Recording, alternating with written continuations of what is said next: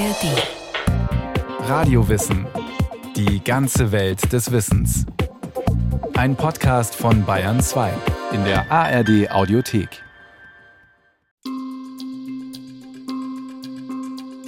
Was ist eigentlich Geld? Geld, könnte man meinen, das sind zum Beispiel die Euros, mit denen wir jeden Tag bezahlen. Münzen, Scheine. Manchmal sind sie im Umlauf, manchmal liegen sie auf der Bank. Zehn Billionen Euro gibt es insgesamt. Das wäre an einem Ort versammelt ein ziemlicher Berg. Doch in Wahrheit ist dieser Berg viel kleiner. 90 Prozent unseres Geldes existiert nämlich gar nicht als Münzen oder Scheine, sondern nur als Bilanzsummen in den Computern der Banker. Und woher kommt eigentlich unser Geld? Von der Bundesbank könnte man meinen, aber auch das stimmt nur so halb. Die Bundesbank gibt zwar die Scheine raus, aber die Europäische Zentralbank bestimmt über die Geldmenge. Mehr noch, sie produziert also quasi unser Geld. Könnte man meinen. Stimmt aber wieder nicht ganz. Denn nicht nur der Chef der EZB kann Geld schöpfen, also quasi aus dem Nichts erschaffen, sondern auch der Direktor jeder lokalen Sparkasse, also auch ihrer klingt unglaublich, ist aber so.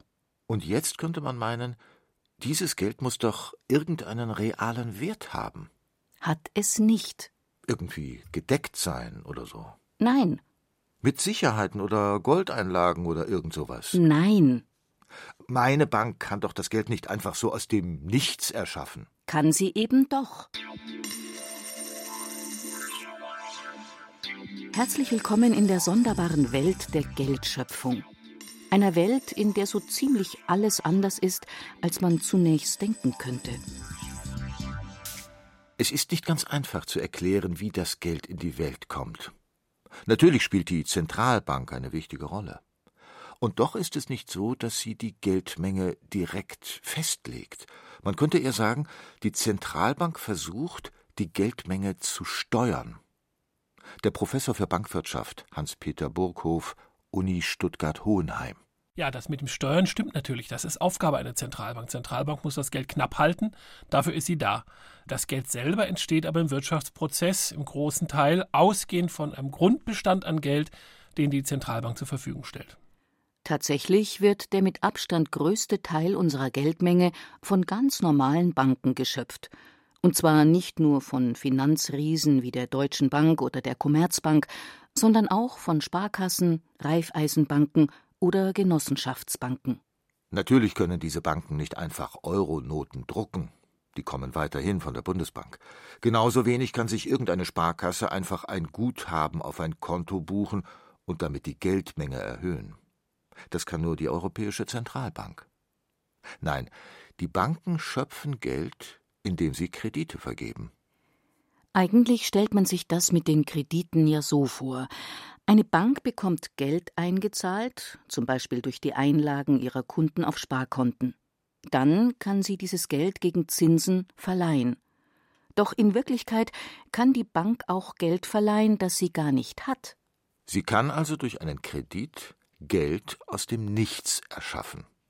Das nennt man Giralgeldschöpfung. Das bedeutet aber nicht, dass eine Bank sich so direkt bereichern könnte. Denn wenn dieser Kredit zurückgezahlt wird, verschwindet er wieder aus der Bilanzsumme der Bank. Das Geld wird sozusagen wieder vernichtet. Aber für die Zeit, in der der Kredit läuft, erhöht er, ganz real, die Geldmenge, die sich im Umlauf befindet. Um wirklich zu verstehen, wie dieses System funktioniert, muss man sich zunächst klar machen, was Geld eigentlich ist. Früher, als Geld noch aus Gold und Silbermünzen bestand, hatte es noch einen ganz konkreten Wert. Man konnte die Münzen zum Beispiel einschmelzen und aus dem Metall Schmuck machen oder neue Münzen prägen oder das Metall nach Gewicht verkaufen. Komplizierter wird es erst, als die ersten Banken auf den Plan treten und Schuldscheine ausstellen. Das erste Papiergeld. Solche Schuldscheine enthalten eine Forderung des Kunden an die Bank über eine bestimmte Geldsumme. Das ist natürlich praktisch. Man muss also nicht größere Mengen Gold oder Silber bei sich zu Hause lagern. Gleichzeitig hat man aber eine Garantie, es jederzeit ausgezahlt zu bekommen.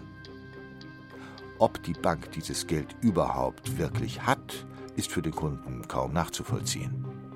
An die Stelle des Metallwertes tritt also zum ersten Mal etwas anderes. Vertrauen. Bankwirtschaftsprofessor Hans-Peter Burkhoff. Also eigentlich haben wir diese Vertrauensbasis schon sehr von Anfang an. Das ganze Bankgeschäft begann eigentlich mit Goldschmieden, die also Schuldscheine ausgegeben haben auf die Auszahlung von Gold.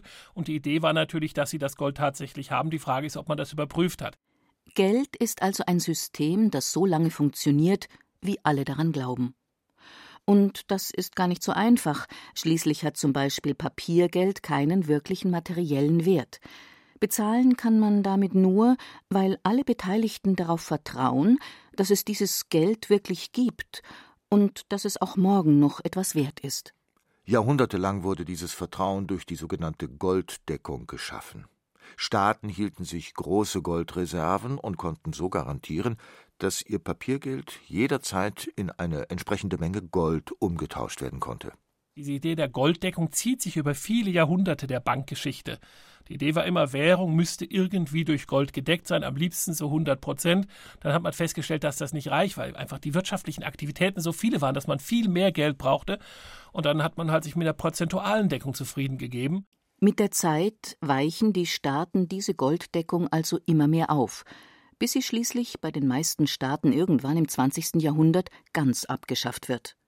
Und das Faszinierende ist, Geld funktioniert offenbar auch ganz ohne Deckung.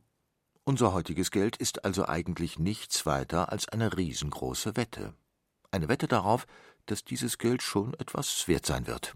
Richtig, aber die Wette wird ja überwiegend bestätigt, weil wir haben uns ja auf ein Geldsystem geeinigt. Alle müssen dieses Geld nutzen. Solange alle dieses Geld nutzen müssen, gibt es auch keinen Grund, warum die Leute, die Güter haben, ihre Güter nicht für Geld verkaufen sollen.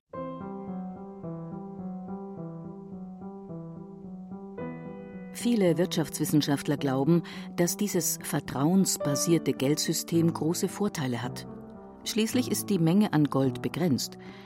Es wird zwar immer mehr Gold geschürft, doch längst nicht in dem Ausmaß, wie die Wirtschaft wächst. Die aktuelle Form der sogenannten Giralgeldschöpfung dagegen reguliert sich zumindest ein Stück weit selbst. Wenn die Wirtschaft boomt, werden mehr Kredite nachgefragt und vergeben. Damit steigt die Geldmenge theoretisch etwa in dem Ausmaß an, wie sie für die wirtschaftliche Entwicklung benötigt wird. Theoretisch. Tatsächlich muss es schon ein gewisses Maß an staatlicher Steuerung geben, sonst könnten die Banken ja so viele Kredite vergeben, wie sie wollen. Das würde zur Inflation führen, also zu einer Geldschwemme. Und es würde die Risiken für einen Zusammenbruch des gesamten eng verwobenen Bankensystems massiv erhöhen, wenn zum Beispiel eine große Zahl dieser Kredite ausfällt. Und hier kommt wieder die Zentralbank ins Spiel. Sie legt zwar nicht die Geldmenge selbst fest, kann sie aber steuern. Dafür hat sie verschiedene Instrumente zur Verfügung. Also bei der Geldschöpfung der wesentliche Treiber, da wird die Mindestreserve genannt. Das heißt, dass Banken verpflichtet sind, einen Teil des Geldes nicht etwa als Kredite wieder auszugeben, sondern als Mindestreserve bei der Zentralbank zu lassen. Dadurch sind sie begrenzt in ihren Möglichkeiten, Kredite zu vergeben. Wobei diese Mindestreserve im Euroraum momentan gerade mal bei einem Prozent liegt. Das bedeutet, für jeden Euro, den die Bank bei der Zentralbank hinterlegt, kann sie 100 Euro an Krediten vergeben und damit 100 Euro aus dem Nichts erschaffen. Eine wirklich einschneidende Beschränkung ist diese Mindestreserve derzeit also nicht. Dafür sind andere Steuerungsmechanismen der Zentralbanken in den letzten Jahren immer wichtiger geworden, zum Beispiel Zinssätze. In Europa ist dafür die Europäische Zentralbank zuständig. Die legt einerseits fest, zu welchem Zins man Geld bei der EZB anlegen kann. Und wenn dieser Zins niedrig ist, dann ist es natürlich attraktiver, Kredite am Markt zu vergeben. Dann wird mehr Geld geschöpft. Und das andere ist auch, dass die EZB zum Beispiel Wertpapiere aufkauft und dafür Geld in den Markt gibt. So versucht sie halt die Geldmenge so zu halten, dass wir einerseits vertrauen, dass wir das Geld für wertvoll halten und andererseits aber auch immer genug Geld für alle wirtschaftlichen Aktivitäten da ist. Dazu kommt noch ein weiterer Mechanismus, der die Geldschöpfung durch Bankkredite reguliert, die sogenannte Eigenkapitalregel. Die hat mit der Zentralbank erstmal nichts zu tun. Sie ist eine gesetzliche Vorschrift, genauer gesagt ein Bündel aus Gesetzen und Verordnungen. Gemeinsam sollen diese Regeln dafür sorgen, dass Banken immer eine gewisse eigene Reserve vorhalten müssen und keine unangemessenen Risiken eingehen. Dafür gibt es internationale Übereinkünfte, die für fast alle Länder die gleichen Regeln festlegen. Auch die haben natürlich mit der Geldschöpfung insoweit was zu tun, als eine Bank, wenn sie einen Kredit vergibt, aber ein Risiko eingeht. Die Grundidee ist, wir messen auf der einen Seite das Risiko der Bank, Dazu gehört zum Beispiel das Kreditgeschäft und wir messen auf der anderen Seite nach speziellen Regeln, wie viel Eigenkapital eine Bank hat.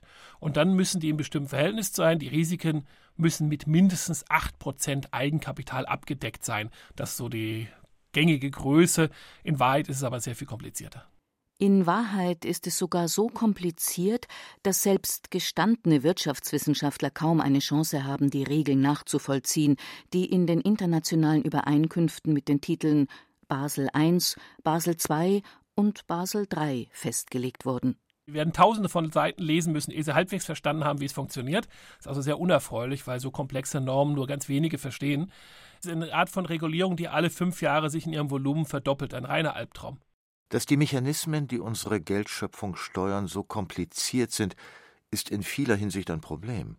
Denn damit entzieht sich das Geldsystem zunehmend der demokratischen Kontrolle. Wie sollen die Bürger und auch die Politiker ein System hinterfragen können, das sie kaum verstehen können? Oder diesem System vertrauen können? Und Vertrauen ist, wie gesagt, die einzige wirkliche Grundlage, auf der unser Geld überhaupt einen Wert hat. Die Finanzkrise der letzten Jahre hat dieses Vertrauen beschädigt. Vor allem, weil sich gerade am Anfang dieser Krise in den USA weder die Banken noch die Zentralbank besonders verantwortungsvoll verhalten haben. Und dabei war die Kreditvergabe und die mit ihr verbundene Geldschöpfung nur ein Faktor unter vielen. Wir erinnern uns 2007. Am Anfang der Finanzkrise stand eine Immobilienblase in den USA, ein Billigboom, in dem selbst Geringverdiener auf einmal Häuser kaufen konnten. Die Banken vergaben günstige Kredite und schauten bei der Vergabe nicht so genau hin, wem sie da eigentlich einen Kredit gewährten. Möglich wurde dies auch durch die Politik der US-amerikanischen Zentralbank, der Fed, um die Wirtschaft anzukurbeln, betrieb sie unter ihrem Chef Alan Greenspan eine extreme Niedrigzinspolitik. Die Banken mussten also quasi Kredite vergeben, um Gewinn zu machen, da sich das Anlegen bei der Zentralbank für sie nicht lohnte. Natürlich hat die Politik des ganz billigen Geldes von Alan Greenspan dazu beigetragen, dass die Banken in solchem Ausmaß Kredite vergeben konnten und wollten, weil irgendwo mussten die ja mit dem Geld hin. Aber andererseits gibt es dann halt eine Aufsicht, die da eigentlich drauf aufpassen muss und zu den Bedingungen, zu denen die Kredite vergeben haben. Das dürfte keine Aufsicht zulassen. Diese Geschäftsmodelle müsste eine Aufsicht, die ihren Job tut, eigentlich verbieten. Unter Ökonomen ist umstritten, ob gerade die Praxis der Giralgeldschöpfung durch Kredite für die Finanzkrise wirklich entscheidend war, denn in der entstehenden Krise offenbarten sich noch viel problematischere Aspekte unseres Finanzsystems die risikoreichen Geldgeschäfte der Banken, die Wetten auf Kredite und ihre Ausfälle und nicht zuletzt die engen Verflechtungen zwischen den Banken, durch die sich aus einer US-Immobilienkrise schnell eine internationale Finanzkrise entwickeln sollte. Die meisten Wirtschaftswissenschaftler, darunter auch Hans-Peter Burghof, argumentieren, dass unser System der Geldschöpfung nicht wesentlich zur Finanzkrise beigetragen habe und auch das Vertrauen in die einzelnen Währungen hat während der Krise nicht wesentlich gelitten. Der Grundsatz ist natürlich der, wenn Sie schlechte Kredite vergeben, die nicht zurückgezahlt werden können, weil keine wirtschaftliche Grundlage ist, dann ist es immer schlecht. Und dass Sie dabei auch noch Giralgeld schöpfen, macht die Sache natürlich noch schlimmer. Wir haben im Kontext der Finanzkrise aber keine Inflation gehabt. Wir haben keine starke Geldentwertung gehabt. Also offenkundig hat das mit dem Thema nur bedingt zu tun.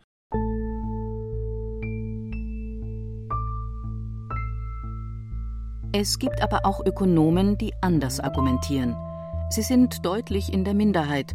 Trotzdem handelt es sich bei ihnen keinesfalls um radikale Spinner. Unter ihnen sind zahlreiche renommierte Wissenschaftler. Sie glauben, unser Geldsystem müsste, spätestens im Licht der Finanzkrise, grundlegend reformiert werden. In den letzten Jahren haben sich innerhalb der Wirtschaftswissenschaft mehrere Initiativen gebildet, die die Giralgeldschöpfung scharf kritisieren.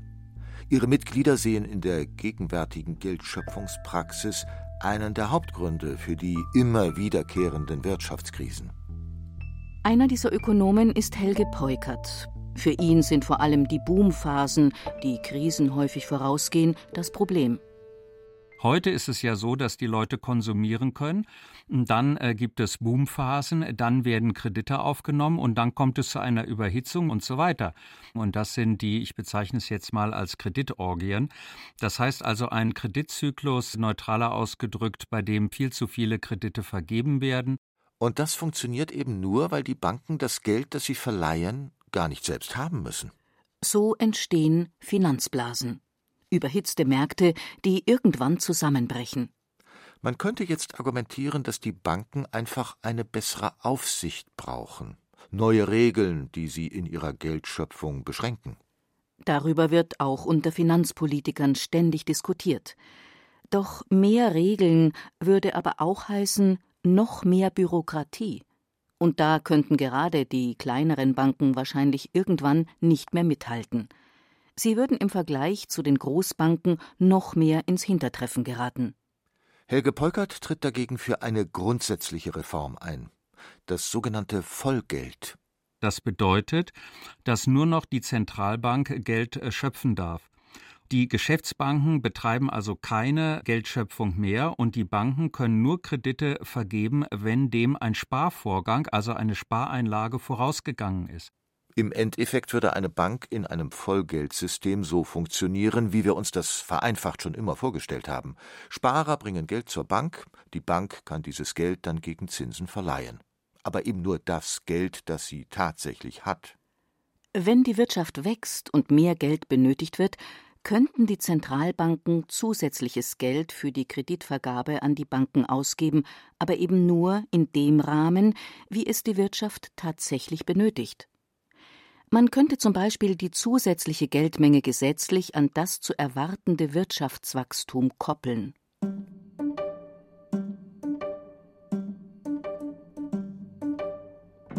Aber was, wenn es doch zu einer Krise kommt? Bisher werden drohende Rezessionen von den Zentralbanken bekämpft, indem besonders billig Geld zur Verfügung gestellt wird, in der Hoffnung, dass die Bürger mehr konsumieren und investieren. Wäre die Geldmenge an das Wirtschaftswachstum gekoppelt, müssten die Zentralbanken das Gegenteil tun. Sie müssten selbst Geld aus dem Finanzkreislauf nehmen und würden so die Rezession nur verstärken. Befürworter des Vollgeldes stellen sich vor, dass die Zentralbank in so einem Fall von der Geldmengenregel abweichen kann. Wie genau soll sie allerdings nicht selbst entscheiden können und auch nicht die Politik. Da ist meine Vorstellung, dass wir das dem Wähler vorlegen müssen. Er soll dann entscheiden, was soll getan werden. Und da halte ich Volksentscheide für vernünftig, da sich gezeigt hat, dass die Fachkreise und die Experten so viel schlauer letztendlich trotz Modellierung und so auch nicht sind. Das Vollgeld könnte also nicht nur möglicherweise Krisen verhindern, sondern wäre zudem auch demokratischer und transparenter. Die Mehrzahl der Wirtschaftswissenschaftler ist trotzdem, gelinde gesagt, skeptisch. Der Finanzwissenschaftler Hans-Peter Burghof glaubt, ein solches Vollgeld würde der wirtschaftlichen Dynamik massiv schaden. Das kann man natürlich machen, aber das Niveau der wirtschaftlichen Aktivitäten, das damit möglich ist, ist halt ein Bruchteil von dem, was wir heute haben. Also in großer Armut können wir auch ein Vollgeld haben, das ist kein Problem, aber ich glaube, da wollen wir gar nicht so richtig hin. Die Befürworter eines Vollgelds argumentieren, das könne man überhaupt nicht sicher voraussagen. Wie immer in der Wirtschaftswissenschaft gibt es verschiedene Modelle, mit denen die Vollgeldidee überprüft wurde. Und wie immer unterscheiden sich die Ergebnisse deutlich. Wahrscheinlich gäbe es nur einen Weg, herauszufinden, ob die Vollgeldidee funktioniert, sie tatsächlich umsetzen. Helge Peukert Meines Wissens äh, gibt es keine Vorbilder, dass das im größeren Stil ausprobiert wurde. Das haben aber alle Reformvorschläge so an sich, dass man von vornherein nicht genau weiß, was bei rauskommt. Und wer nicht wagt, der nicht gewinnt. Natürlich gab es gerade nach der Finanzkrise noch ganz andere Ideen. Zum Beispiel ein Geldsystem, das auf Bitcoin basiert, einer von keiner Zentralbank kontrollierten digitalen Internetwährung. oder gleich die Rückkehr zum Gold. Wirtschaftlich sinnvoll sind die meisten dieser Vorschläge nicht. Da sind sich ausnahmsweise mal fast alle Ökonomen einig. Wenn man eine Krisensituation hat, dann werden immer solche Patentrezepte, solche Kochrezepte hervorgeholt, mit denen man dann die Probleme löst. Und da muss man halt wieder ernsthaft sich darüber reden, ob wir nicht eine Währung haben sollen mit 100 Prozent Golddeckung. Was für eine moderne Wirtschaft, das wäre erstmal viel zu wenig Geld. Und zweitens wäre es viel zu inflexibel, das ginge gar nicht mehr. Halten wir also fest. Unser Geld funktioniert ziemlich anders, als sich das die meisten Menschen so vorstellen. Es kommt eben nicht direkt von einer Zentralbank und es ist auch nicht durch irgendetwas gedeckt. Geld kann von ganz normalen Banken aus dem Nichts geschaffen werden und funktioniert irgendwie trotzdem. Zumindest meistens, also solange es keine ganz große Krise gibt.